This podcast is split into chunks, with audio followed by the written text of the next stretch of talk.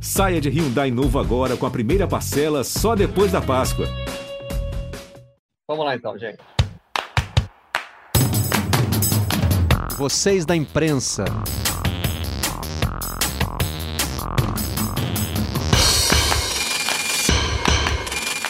Olá, eu sou Marcelo Barreto e este é o Vocês da Imprensa, o podcast do Redação Sport TV. Trazemos para cá os assuntos que repercutem na nossa bancada.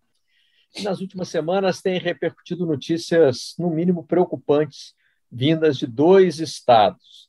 E nós trouxemos para cá um representante de cada um desses estados. Cabral Neto, você que vai falar do Recife aqui, especialmente das preocupações do esporte. Tudo bem, Cabral? Tudo bem, Barreto. Prazer estar aqui com você. Um abraço a, todo mundo que está com a gente aqui no Vocês da Imprensa. Para satisfação, amigo. De Minas Gerais, o meu conterrâneo Rogério Correia, para falar das repetidas preocupações do Cruzeiro, né, Rogério? É isso. Um abraço, Cabral, Marcelo. Estou trazendo notícias preocupantes, não. Eles que estão me trazendo. Me preocupo também com essas notícias, viu, Barreto? É, a gente é só o portador dessas notícias, né, Rogério? E já tem, e já tem tempo que o Cruzeiro está nessa situação. O melhor cenário possível agora é continuar na Série B pelo terceiro ano consecutivo, né? É, os matemáticos insistem em achar probabilidades, né? Menos de 1% para o Cruzeiro tentar o acesso, mas realmente é muito difícil. A tendência é que fique, né? Na Série B mais uma temporada, pensando num futuro um pouco mais promissor, já que o Cruzeiro quer se tornar um clube empresa a partir do ano que vem? O esporte está dependendo é, dos seus próprios resultados, de secar os adversários e de não ter contra ele uma decisão da justiça, né, Cabral? Se quiser permanecer na Série A.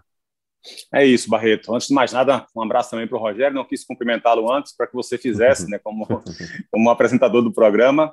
É isso, Barreto. O esporte, quando tomou a decisão de escalar o Pedro Henrique né, naquela estreia contra o São Paulo, o esporte estava ali assumindo, no mínimo, uma briga jurídica. Né? Era muito claro que isso iria acontecer. É, independente do desfecho, né, há muitos juristas que acreditam que o esporte vai perder os pontos e há muitos juristas que acreditam que o esporte não vai perder os pontos, e é isso que a gente vai debater aqui. Mas, na, naquele momento, ficou muito claro que foi um erro de avaliação do esporte. Primeiro, Barreto, porque o, o Pedro Henrique ele não chegou para ser a solução de um problema. Então, o esporte não estava colocando em campo um jogador que iria fazer a diferença, né? Tanto que, dentro de campo, ele se mostrou um jogador mais deficiente do que os outros que estavam à disposição naquele momento. Então, já parte desse princípio. Se fosse um jogador, um grande investimento que o esporte tivesse feito, aquele cara, tipo o Hernandes, que chegou depois, um jogador desse quilate e o esporte tivesse, digamos, a consciência jurídica que aquilo iria acontecer e que seria um bom respaldo ah, por trás, aí valeria a pena de alguma forma. Bom, a gente está numa situação muito ruim, o Hernandes é um cara que pode chegar e que pode fazer a diferença para a gente em campo. Sem ele, a gente vai ser rebaixado. Com ele, a gente tem uma chance de conseguir a nossa pontuação. Seria uma avaliação, digamos, a meu ver, mais criteriosa. Não foi o caso com o Pedro Henrique, porque o esporte, de fato, foi alertado na hora que sai a súmula, desde aquele caso do Everton na portuguesa, né, que perdeu os pontos exatamente por questões parecidas como essa, quando o esporte colocou o nome do jogador na súmula daquela partida, o sistema oficial da CBF já mostrou: olha, cuidado com esse jogador aqui, preste atenção. E aí o esporte foi fazer ali uma, uma pesquisa naquele momento, a gente viu os relatos né, em print do WhatsApp, e acreditou que o jogador poderia jogar porque ele havia entrado em campo apenas cinco vezes só que não levou em consideração exatamente essa discordância, vamos colocar assim, né, entre o regulamento geral da competição e o regulamento específico da competição. Pelo regulamento geral da competição, o jogador não poderia atuar. Pelo regulamento específico da competição, ele poderia.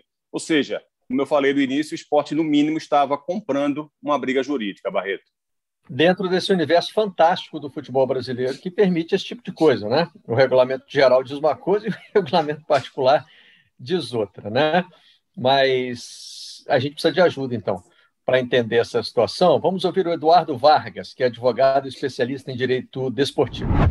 Acerca dessa polêmica envolvendo o atleta Pedro Henrique do Esporte Clube do Recife, o qual supostamente excedeu o limite de partidas para que então pudesse transferir para outra equipe da mesma competição, fato que inclusive fora notificado e noticiado pela CBF, se não me engano, em agosto do corrente ano, né, quando foi no sistema acusou que o atleta já havia excedido o limite de partidas e que estranhamente depois saiu do sistema, mas para que analisemos de forma mais concreta essa situação, faz-se necessário que é, observemos sob o ponto de vista de duas premissas básicas, quais sejam. A primeira, a, o conceito de atuação, porque a CBF, ela mesmo parece-me que se contradiz quando ela define o conceito de atuação. No artigo 43 do Regulamento Geral de Competições, o qual versa sobre essa questão do limite de partidas para que então o atleta possa se transferir para uma equipe da mesma competição, ela diz que o atleta substituto, ou seja, o atleta reserva, é, as partidas que ele permanecer no banco de reserva, elas não seriam contadas para esse cômputo. Todavia, no parágrafo único, de forma muito clara, de forma peremptória, traz a redação de que caso o atleta seja apenado pelo árbitro na condição de substituto, esta partida ela contará para a quantificação que me parece ser o caso específico do atleta Pedro Henrique. Né? Ele disputou cinco partidas pelo Internacional, é, adentrou ao gramado, né? jogou a partida propriamente dita, e em duas partidas ele tomou cartão, cartões amarelos no banco de reserva. Então, essas partidas também seriam computadas à luz do que preconiza o artigo 43 do RGC. Todavia, o artigo 11 do regulamento específico da competição, ele traz uma redação diferente, ele traz uma redação aparentemente contraditória, quando ele traz que somente se computará é, como partida jogada, como partida disputada, o fato do atleta entrar em campo como titular ou como substituto, e não as partidas em que ele permaneceu no banco de reservas. Aí nós partimos para a segunda premissa, senhores, qual seja, é, em havendo um aparente conflito de normas, qual norma prevalece? O regulamento específico da competição ou o regulamento geral? A própria CBF, no regulamento específico, no artigo 1, ela diz que o regulamento específico, em havendo conflito com o geral, ele prevaleceria.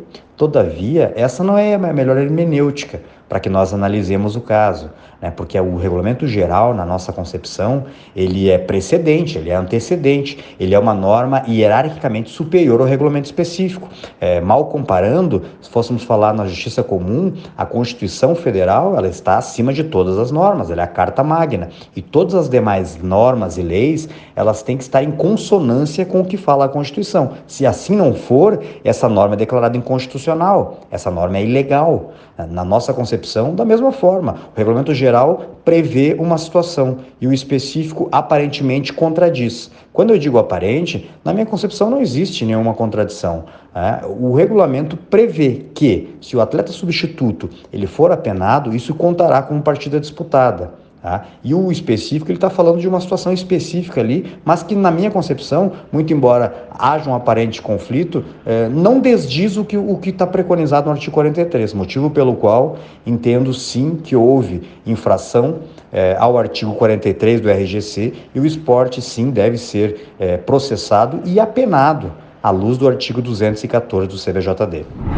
Bom, Eduardo está do lado dos juristas que acreditam que realmente o esporte é, cometeu um erro, mas ele aponta para algo muito importante aí, que é o regulamento específico não seguir o regulamento geral, né?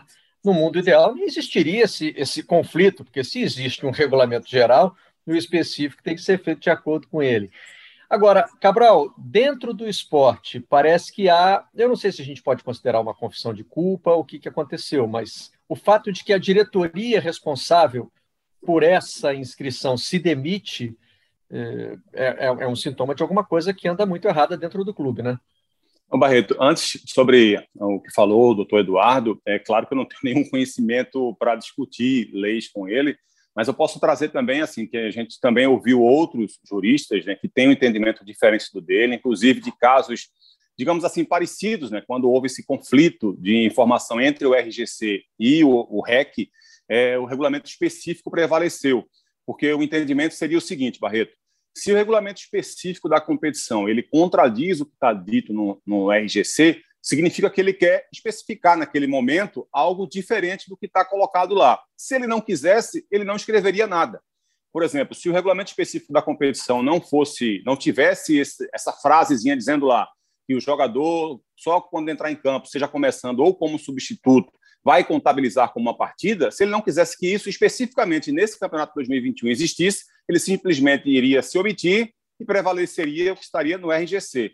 Então, por isso que há esse entendimento, por isso que a gente falou agora há pouco que o esporte estava comprando pelo menos uma briga jurídica mais para frente. Bom, Barreto, sobre a, a, tua pergunta, toda aquela, aquela saída da, da direção do futebol do esporte, ela não foi nem especificamente sobre esse assunto ou só sobre esse assunto. A gente tem que trazer o seguinte: é, os, os, últimos cinco dias da, da diretoria de futebol do esporte ela foi muito conturbada. Primeiro, porque fechava a inscrição de atletas para o Campeonato Brasileiro numa sexta-feira. E aí o esporte contratou quatro atletas. Esses quatro atletas foram regularizados, saíram no BID. Só que nenhum dos quatro foi inscrito no campeonato. Então o esporte teve aí, no mínimo, no mínimo, é, já foi feito esse balanço, é, uma, um prejuízo financeiro de 600 mil reais, né, fora a questão de aluguel e dos atletas, e hospedagem, passagem e tudo mais. Então, esses atletas não foram inscritos na competição. Bastava um clique para dizer: olha, eu quero que esse jogador esteja inscrito nessa competição. Isso existe porque há um limite de inscrições no Campeonato Brasileiro, são 50 inscrições. Então, o jogador pode estar regularizado, mas pode não estar inscrito, porque você pode fazer trocas durante a competição. E o esporte simplesmente não inscreveu esses atletas. Então, isso já foi algo muito grave. E esse fato do Pedro Henrique, e aí é algo que traz assim, que remete às brigas políticas que o esporte existe. Na hora em que a diretoria do esporte sai, renuncia ao cargo, ela é que na nota oficial expõe publicamente também o caso do Pedro Henrique. Então veja como, como é a situação. Né? Foi ela quem publicou isso, como se deixando a, a entender, Barreto, que houvesse, digamos, um, um certo conluio dentro do clube contra a nova gestão, como se pessoas estivessem agindo lá dentro para atrapalhar a nova gestão do esporte. Era isso que a, a nota oficial queria passar como informação. Então, é, essa diretoria já estava saindo por um outro erro absurdo. O que a gente pode considerar também, Barreto, aí como você falou, é que o Pedro Henrique ele não aparece mais no esporte. Isso, isso de fato aconteceu. Depois desse fato público, e mesmo com o documento que o esporte conseguiu da CBF, né, porque o esporte, depois desse problema todo, foi a CBF pedindo para a CBF, digamos, avaliar a, a, situação, e a CBF deu, digamos, direito de utilização do atleta ao esporte, mas na nota, inclusive, a, a CBF diz que é apenas uma opinião da CBF e o que prevalece é o entendimento do STJD. Mas, mesmo com esse documento em mãos, o esporte parou de utilizar o Pedro Henrique, algo que deveria ter sido feito desde o início. Brigas de uma diretoria com a outra, desentendimentos dentro da mesma diretoria, é, problemas cinco, cinco presidentes no ano, Barreto. Cinco presidentes no ano o esporte teve. Cinco presidentes no mesmo ano a gente ainda não viu no Cruzeiro, né, Rogério? Mas todo esse outro pacote aí é quase que um retrato dos últimos anos do Cruzeiro também. E o problema do momento é uma greve de jogadores que começou, foi suspensa, mas que ainda corre o risco de voltar. É uma greve de três dias que terminou porque os jogadores deram um novo voto de confiança à diretoria, que prometeu acertar parte dos salários. E é importante ressaltar que os jogadores entraram em greve não só pelo atraso do elenco, mas atraso também de pagamento de funcionários. O Cruzeiro é uma estrutura enorme, né? Tem, tem várias sedes, tem sede campestre e tudo mais, né? Os próprios jogadores andaram colaborando para tentar oferecer um mínimo para esses funcionários que ganham tão pouquinho, né? E a diretoria do Cruzeiro está em negociação com investidores para tentar um empréstimo de 4 milhões para sanar coisas mais urgentes, e esses investidores seriam avalistas é, deste empréstimo. Né? A gente pode fazer, Barreto, se você quiser, um histórico de como o Cruzeiro chegou nessa situação tão horrível né, financeiramente. Né? O Cruzeiro tenta sanar é, essa questão financeira, mas vai demorar alguns bons anos né, para conseguir sucesso.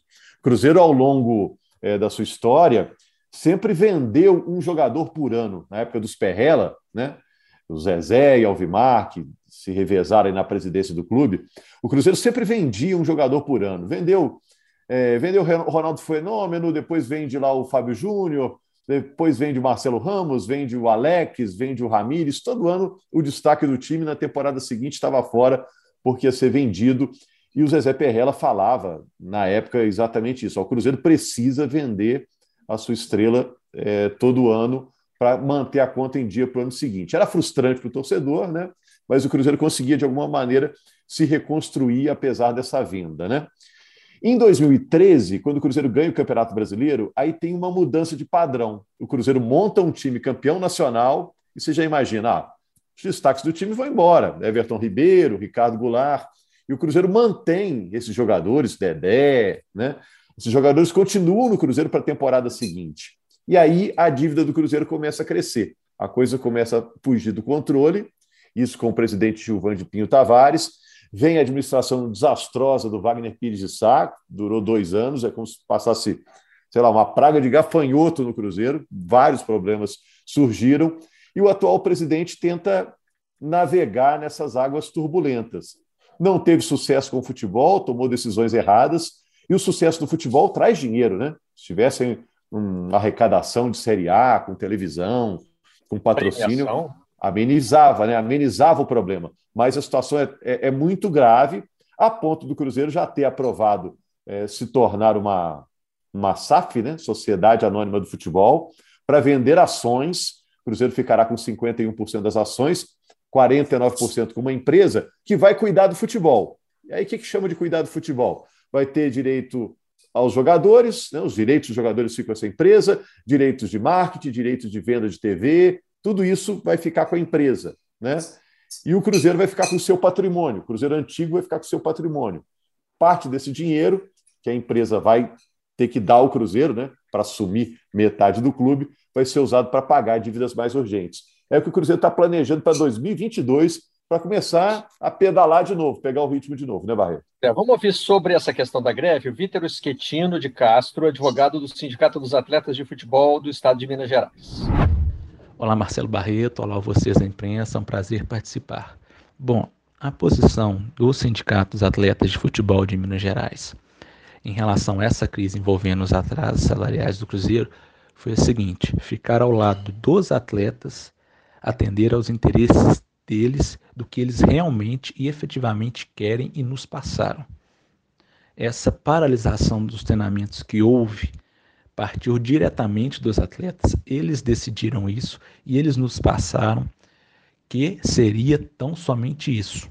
Eles fariam tão somente no momento a paralisação. Não quiseram que fosse feita denúncia no STJD para averiguar o atraso salarial, não quiseram que fosse feito um processo trabalhista, eles quiseram tão somente essa paralisação, nós respeitamos, foi feito após uma reunião com a diretoria e novas promessas de pagamento, eles retornaram aos treinamentos, mas nós estamos e sempre estivemos em contato diário com as principais lideranças do elenco, deixando claro o seguinte: vocês mudaram de ideia, vocês querem outra coisa, qualquer coisa que vocês quiserem, nós vamos fazer. Se vocês falarem hoje que deve ser feita uma denúncia no STJD, ela vai ser feita. Então, a nossa posição é essa: é atender ao que eles querem. Partir do momento que eles solicitarem, nós vamos fazer.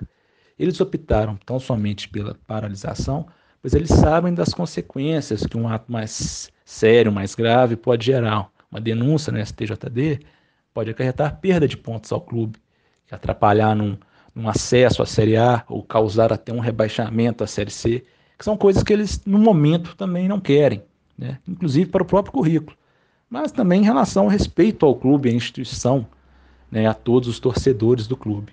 Mas a posição, o momento é esse. Foi tão somente a paralisação, mas os salários ainda não foram pagos. E a partir do momento que os jogadores decidirem algo mais sério, mais grave e quiserem uma outra posição, seja através de processo judicial ou através de denúncia no STJD, nós vamos atendê-los e vamos fazer. Nesse caso aí, né, Rogério, a gente tem um componente a mais. O esporte, se for punido pela perda dos pontos, a culpa terá sido apenas dos seus dirigentes.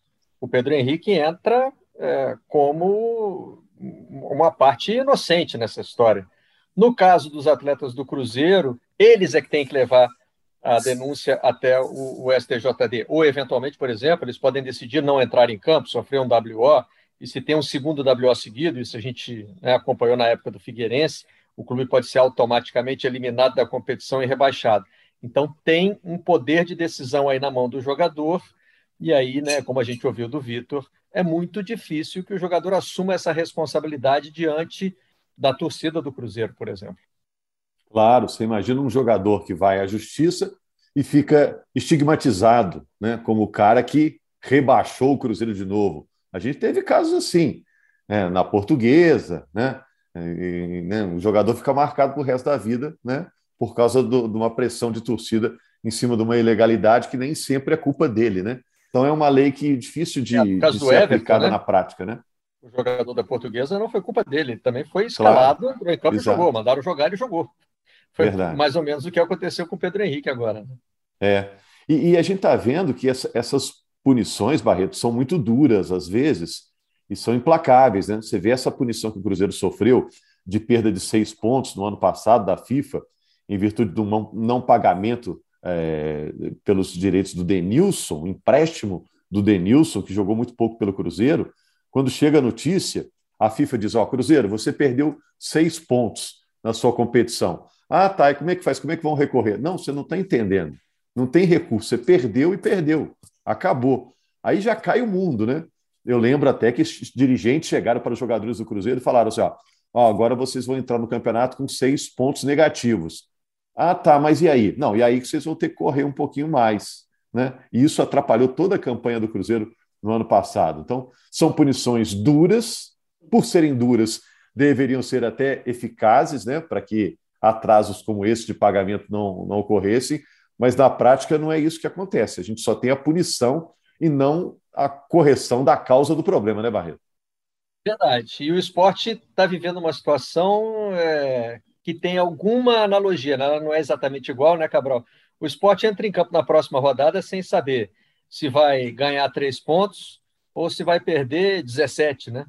Porque é, é, é, o que pode custar a decisão do Pedro Henrique. Quer dizer, você tem que planejar um campeonato que de uma hora para outra pode acabar. Pois é, Barreto. E assim, para o esporte seria muito interessante, inclusive, que esse julgamento fosse o mais rápido possível. É, porque vamos levar em consideração que ele perdeu todos os pontos dele o esporte precisa começar a planejar 2022. E aí, de repente, começar a pensar em jogadores que vão continuar, os que não vão continuar, começar a colocar até mais jogadores da base para aparecerem na Série A, para ver se chama a atenção. É, e se conseguir, é, se, se, conseguir manter, os pontos que ele, que ele, que ele já conquistou, é, ter mais fôlego ainda na competição. Né? Porque era muito claro que o esporte seria denunciado. O esporte só não seria denunciado se ele continuasse com aquela campanha que não fazia gol, que não vencia ninguém, não estava incomodando ninguém. Mas na hora em que ele começa a vencer, era óbvio que, que outros clubes iriam denunciar, o próprio esporte faria isso também contra qualquer adversário. Então, essa, essa dor de cabeça do esporte ela precisa estancar o mais rápido possível, seja com qualquer decisão. Além de tirar também, Barreto, o peso político da história. Porque você imagina só, se o esporte chega no final da competição, se salva do rebaixamento é, e aí começa aquela história: ah, vão derrubar o esporte só para salvar o clube A. Só vão fazer o esporte perder os pontos porque tal clube pode ser beneficiado. Né? Então, é, ou então o contrário, ah, só não tiraram os pontos do esporte porque nenhum clube dos considerados grandes estava na zona de rebaixamento. Sabe? Então, assim, seja qual for a decisão, quanto mais longa ela, ela, ela for, quanto mais demorada ela, ela for tomada, pior vai ser porque vai sempre deixar aquela desconfiança, seja de um lado, seja do outro. Já o Cruzeiro não tem como administrar prazo para a decisão que precisa tomar, né, Rogério? Porque não é mais uma decisão na justiça, é uma decisão financeira. O Cruzeiro tem que viabilizar o pagamento dos seus jogadores para acabar com essa situação de greve. E o retrato que você traçou aí para o próximo ano, ele é de longo prazo, não é uma solução que vai pintar para agora, né? Qual é a expectativa que tem nesse momento para resolver a situação? Olha, Barreto, qualquer número que eu te é, trouxer aqui é negativo, né? Todos os números do Cruzeiro são negativos. O Cruzeiro divulgou recentemente um balanço do primeiro trimestre. O Cruzeiro tem um déficit acumulado, né? Aí, no período total aí da sua história, de quase um bilhão, 988 milhões. Então, você vê esse número, tudo se torna inviável, né? Qualquer pagamento se torna inviável. É, o que se fala é que o Cruzeiro precisa, num curtíssimo prazo, de 40 milhões para acertar a vida dele, pelo menos até o fim do ano. Né? O Cruzeiro ainda está tendo prejuízo em relação ao que gasta e o que recebe. aumentou alguma coisa em relação à arrecadação de patrocínios, é, negociou jogadores, o Jadson que foi para o Bragantino, né? Enfim, o Cruzeiro fez algum Kaká que foi para o Japão, ganhou ainda algum dinheirinho esse ano, mas muito pouco em relação ao que o Cruzeiro precisa. Já se fala em negociação do Thiago, que hoje é centroavante titular do time. Sempre existe a expectativa do Marcelo Moreno também ser negociado, embora já tenha uma certa idade. Então, é, são coisas paliativas. É aquela história de você vender o almoço para pagar a janta, né? O que o Cruzeiro quer, isso já está aprovado pelo Conselho do Clube, se transformar nessa SAF, a Sociedade é, Anônima de Futebol. Mas isso é para o ano que vem. Tem que esperar acabar é. esse campeonato, né? A pra, solução então, que precisa é, no máximo, para o mês que vem. De preferência é. para esse mês, Rogério. Ele tenta tá empurrar tá a situação, Barreto, até o, o, a virada do ano, né? Porque investidores estão sendo procurados, investidores estariam interessados no Cruzeiro, né? Já tem. O Cruzeiro é um clube que se diz com 8 milhões de torcedores. É gente para dedéu, é consumidor à beça, né? É um clube atraente. Se a gente for ver também a cotação do dólar hoje em dia, também se torna atraente, porque um, um dinheiro que é absurdo aqui, para um estrangeiro é um pouco menos absurdo, né? Então, acho que o Cruzeiro ainda tem um potencial grande de atrair investidores pela força da sua camisa. É, e o futebol, é, é, claro que o torcedor acha que é fácil. Ah, se falir, o Cruzeiro Esporte Clube, no ano que vem vira Cruzeiro Futebol Clube, né? muda um pouquinho a camisa, muda um pouquinho o escudo e o torcedor vai ser para acompanhar. O futebol tem realmente essa vantagem, né? É, ao contrário do, da, sei lá, da sua, da sua marca de sabão em pó, que se estiver ruim você troca, o torcedor não, ele é fiel ao clube dele para sempre, né? É considerado um, uma falha de caráter terrível você trocar de time ao longo da história, né? Então, o clube tem isso, ele tem, ele carrega esses milhões de torcedores como seu patrimônio. Hoje é o grande patrimônio que o Cruzeiro tem. Agora, como fazer esse patrimônio, essa imensa torcida, virar recurso, virar dinheiro para que o clube volte a crescer e ser o que era, né, Barreto? Essa é a mágica que tem que ser feita por investidor, por empresário. Os clubes são administrados de maneira muito amadora.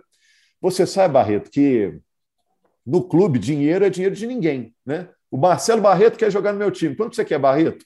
Eu tenho aqui para te oferecer 200 mil. Os dinheiros no, no, futebol são desse tamanho, né? Dessa grandeza. 200 Aí mil. Cima. É. Aí o Barreto, não, eu só, eu só vou por 300. Ah, é? Eu te pago 300. O dinheiro não é meu, o dinheiro do clube é de ninguém.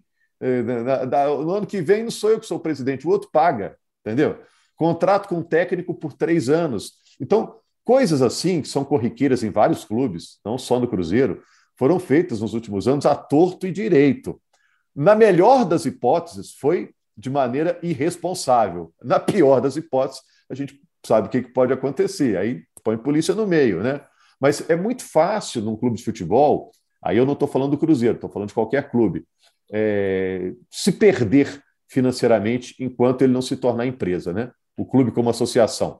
Você pode pagar salário superfaturado, ó, eu te pago o salário aqui mais do que você merece, mas você me, me volta um pedaço, né? Ah, eu, ou você vender um jogador por um preço subvalorizado, ó, você paga pouquinho, por fora você me dá um aqui, né? Então, assim, é, Há facilidades também de conselheiros conseguirem fazer negócios com o clube por sua proximidade com a diretoria, né? negócios com suas empresas particulares. É muito fácil você quebrar um clube. Né? E a gente sempre contou no Brasil com a leniência também da própria sociedade. Né? É, os clubes já foram perdoados de várias dívidas, toda hora surge aí um nome novo de uma maneira de perdoar essa dívida impagável dos clubes. E o Cruzeiro foi de certa forma, ao longo da história, se complicando, se enrolando, se enrolando, até se tornar, como está agora, numa situação é, quase é, insolúvel. Né? É, é, difícil solucionar esse problema. Vai ter que ter um investidor corajoso, né? ou então arrumar mecenas também. Né? A gente tem mecenas investindo nos clubes, teve no Palmeiras, tem hoje no Flamengo, no, no Atlético, né? É, eu acho que no futuro o mecena vai virar um acionista. Né? Como assim, os clubes tendem a tornar empresas, essas dívidas vão ficar impossíveis de serem pagas e a solução vai se tornar o mecena um acionista. Né? Então, o Cruzeiro, a essa altura, está à procura do seu investidor ou do seu mecena para tentar resolver a sua vida. Mas em todos esses casos, o torcedor olha e acha que vai dar certo imediatamente, né? Por exemplo, uhum. é, vai entrar o Mecenas e vai resolver tudo, né? Meu clube Viva vai o Mecenas. Né? Rei, rei, rei, Mecenas é nosso rei. Nosso rei, está tudo resolvido. E no caso é, de falir e mudar de nome, né? A trajetória vai ser sempre para cima. Eu até acompanhei, quando trabalhava na Inglaterra, o primeiro jogo do Glasgow Rangers.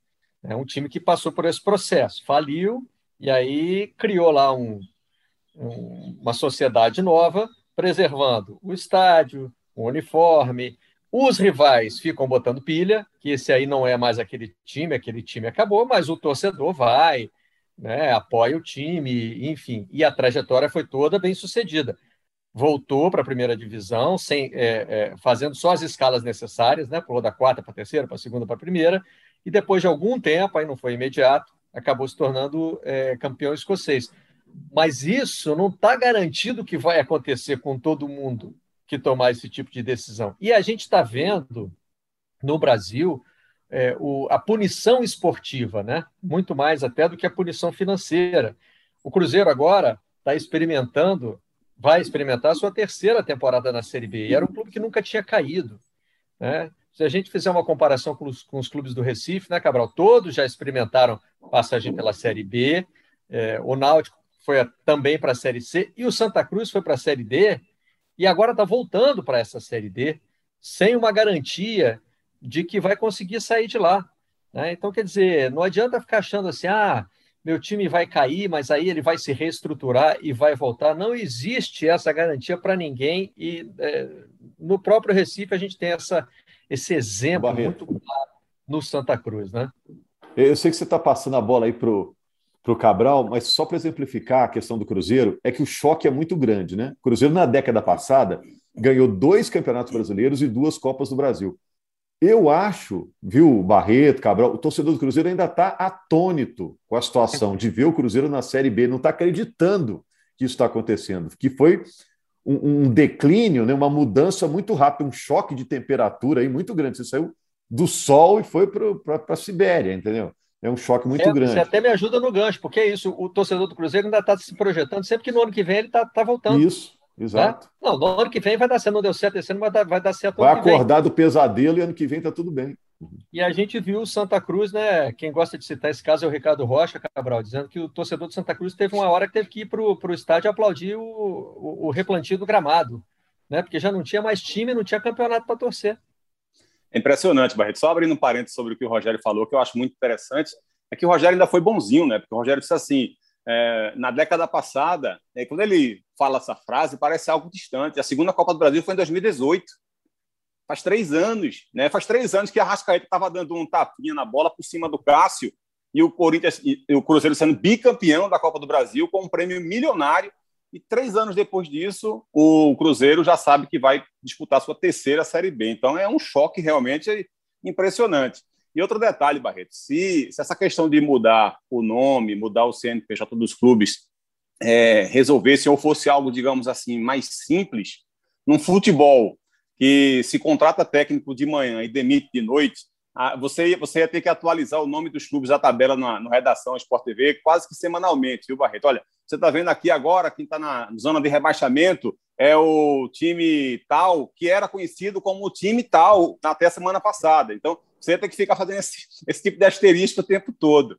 Mas Esporte voltando clube para futebol clube, para clube de regatas, e aí é, vai girando. Isso, é mais ou menos isso.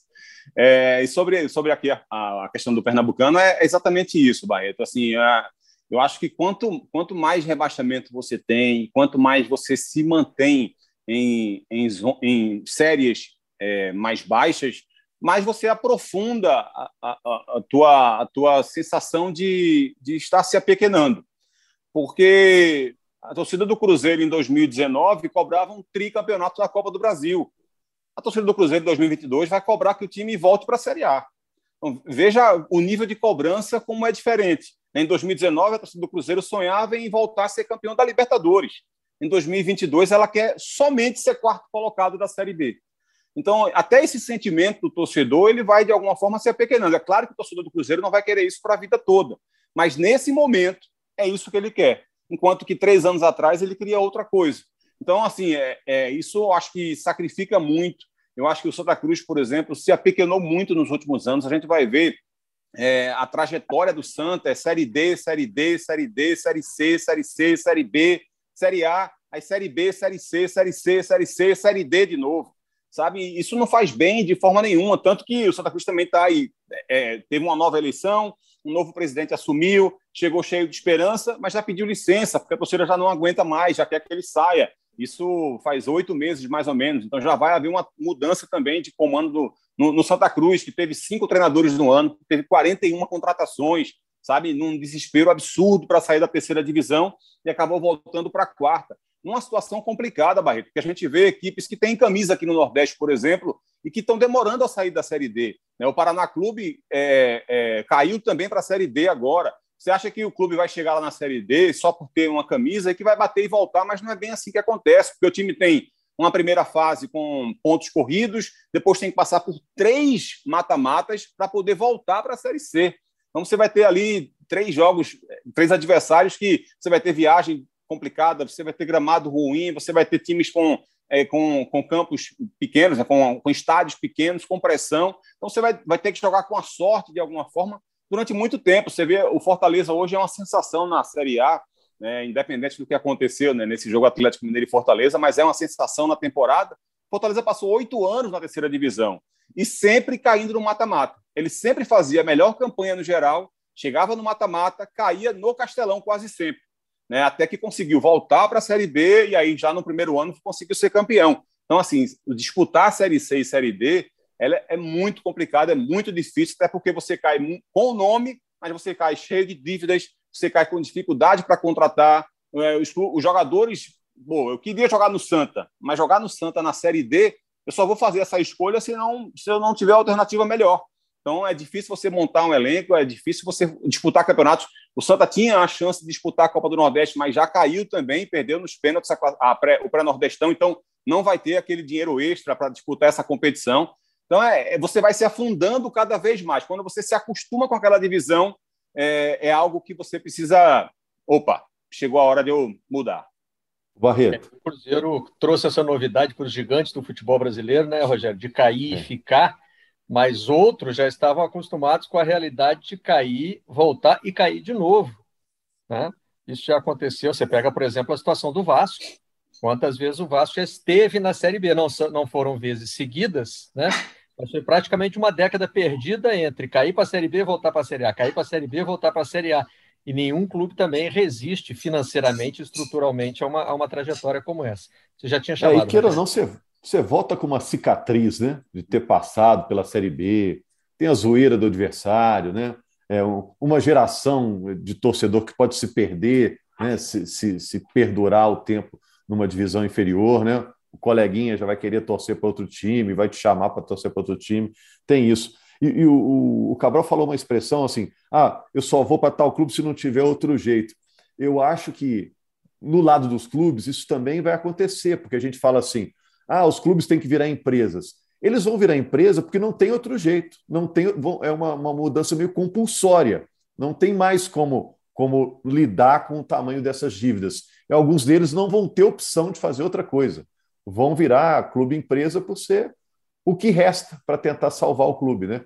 Eu, e, e aí você já entra com condições desfavoráveis para negociar, né? Porque o investidor chega grandão, está lá cheio de dinheiro, e você cheio de dívida, para negociar fica complicado, né? Você já vai cedendo muito mais do que você gostaria de ceder, né? Pô, Rogério, e no Recife, entre os rivais, não tem ninguém bombando nesse momento. Aí em, em Belo Horizonte, para usar a analogia que você fez, é, o coleguinha está na liderança do Campeonato Brasileiro e está com um pé na final. Aliás, como, disse, ah, como a gente escreveu na tarja do Redação Sport TV, está com quatro dedos na final da Copa do Brasil. Então, acho que Machuca mais, né, Barreto? Machuca é, mais, né? Machuca mais, né? E mais, o Atlético está fazendo o estádio dele 40% das obras do estádio do Atlético já estão concluídas. O Atlético está perto de uma final de Copa do Brasil e mais perto ainda de um título brasileiro. Ganhou os dois últimos estaduais. Agora, o próprio presidente do Atlético, Sérgio Coelho, disse que se não fosse os mecenas, o Atlético estaria na Série B. Olha que contraste. Porque se não fosse os mecenas, o Atlético, que também tem uma dívida de um bilhão, talvez não pudesse pagar dívidas que ele tem com a FIFA e talvez sofresse a mesma punição que o Cruzeiro já sofreu. Então, é, são situações. Ele, ele, eles são parecidos, os dois clubes em tamanho são parecidos, vivendo momentos tão distintos, tão opostos. Né? Daí o choque do torcedor do Cruzeiro, a mágoa do torcedor do Cruzeiro, com o que foi feito com o clube nos últimos anos. O Atlético, por sua vez, está aproveitando a maré de ter aproveitado investidores que viram ali no Atlético também um bom negócio, uma boa oportunidade, e o Atlético está indo para outro caminho, um caminho vitorioso. Ainda tem a dor adicional de ter virado verbo, né? É, Fala-se hoje de que o Atlético poderia cruzeirar, né? o, que é, o que é uma ofensa dupla para o torcedor do Cruzeiro. Né? É, não só está projetando no rival algo que já aconteceu com ele, mas também né, é, você associar o seu clube a um, a um verbo, a um neologismo que quer dizer né, é, fracassar administrativamente. Mas vamos tentar terminar para cima, começar pelo Cabral, depois com o Rogério. Que facho de luz vocês conseguem ver aí no horizonte desses times? Dá para mudar? Vocês enxergam um caminho diferente? Olha, Barreto, é, começando da, da, do esporte, está na Série A, depois o Náutico e o Santa, rapidamente. É... Vai você primeiro, viu, Cabral, que eu preciso mais tempo para pensar aqui. É, tudo, tudo passa muito pelo sucesso em campo nesse momento, Barreto. Os três clubes eles vivem situações. É, o, o, esporte vive uma situação política complicada de mudança de diretoria completa, quinto presidente na temporada. O Santa está mudando o seu presidente novamente, né? O Joaquim Bezerra, que foi eleito no início do ano, com a grande esperança da torcida. Acho que fez um trabalho muito ruim no futebol, está deixando o clube, pedindo licença, mas provavelmente não deve voltar mais.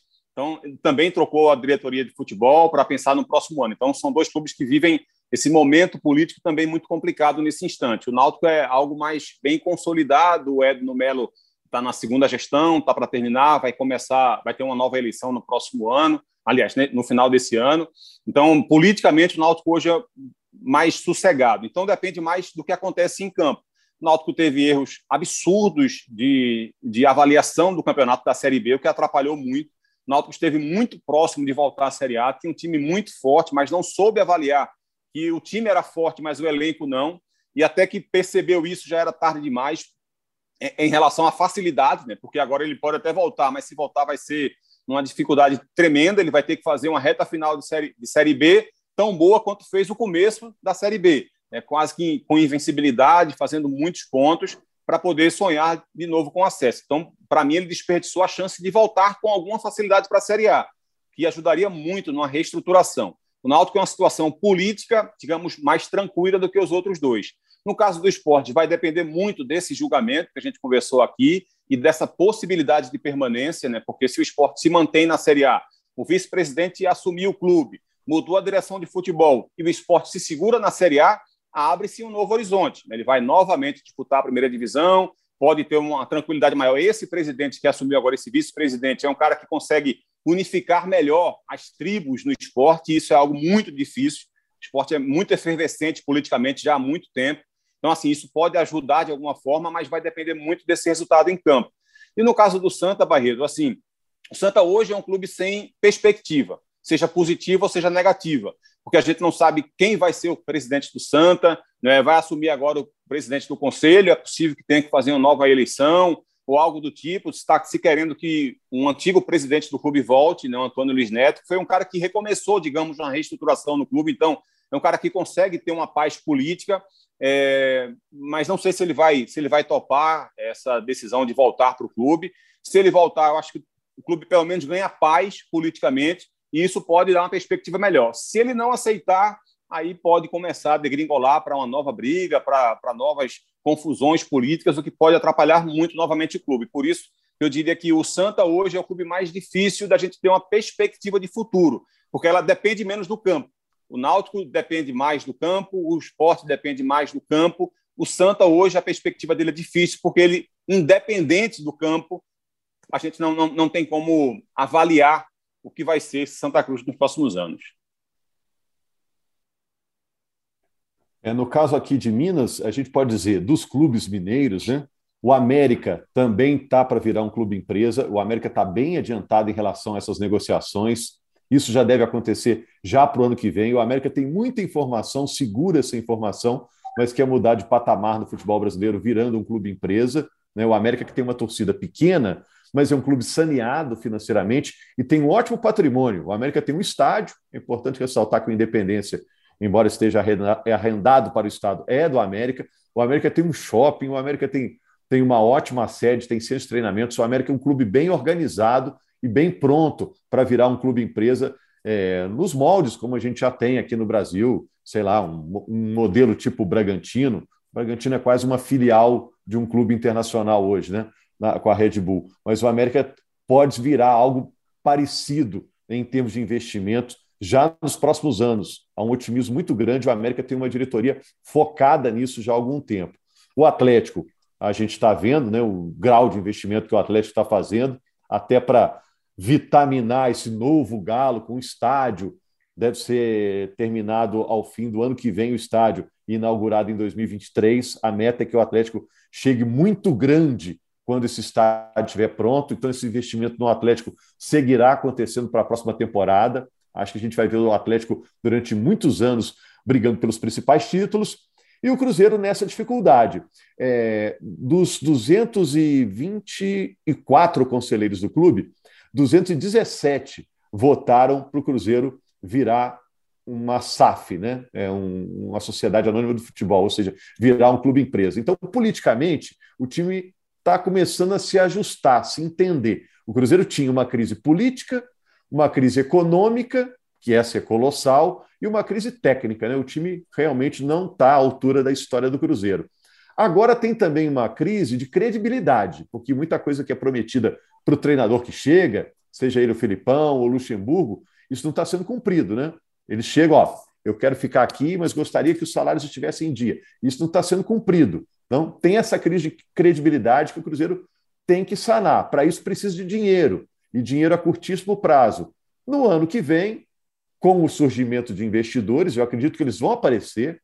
Eu acho que aqui em Minas, é, ninguém duvida que se o Atlético é grande, o Cruzeiro é grande. Né? Os, os dois times dividem realmente a preferência do torcedor aqui, e é um estado grande, né, altamente populoso, e são é, contingentes enormes de torcedores. Do mesmo jeito que apareceram investidores grandes para o Atlético, com certeza vão surgir investidores grandes para o Cruzeiro também, em breve, né? Porque tem muito cruzeirense, e aí, por, por, estatística, vai ter muito cruzeirense com dinheiro também querendo aplicar e tentar, de certa forma, também usufruir é, desse novo Cruzeiro que está para surgir, virando essa sociedade anônima do futebol. Torcendo por dias melhores por esses clubes tão tradicionais do futebol brasileiro, eu agradeço ao Rogério Corrêa e ao Cabral Neto, e a gente se encontra na próxima edição do Vocês da Imprensa. Até lá!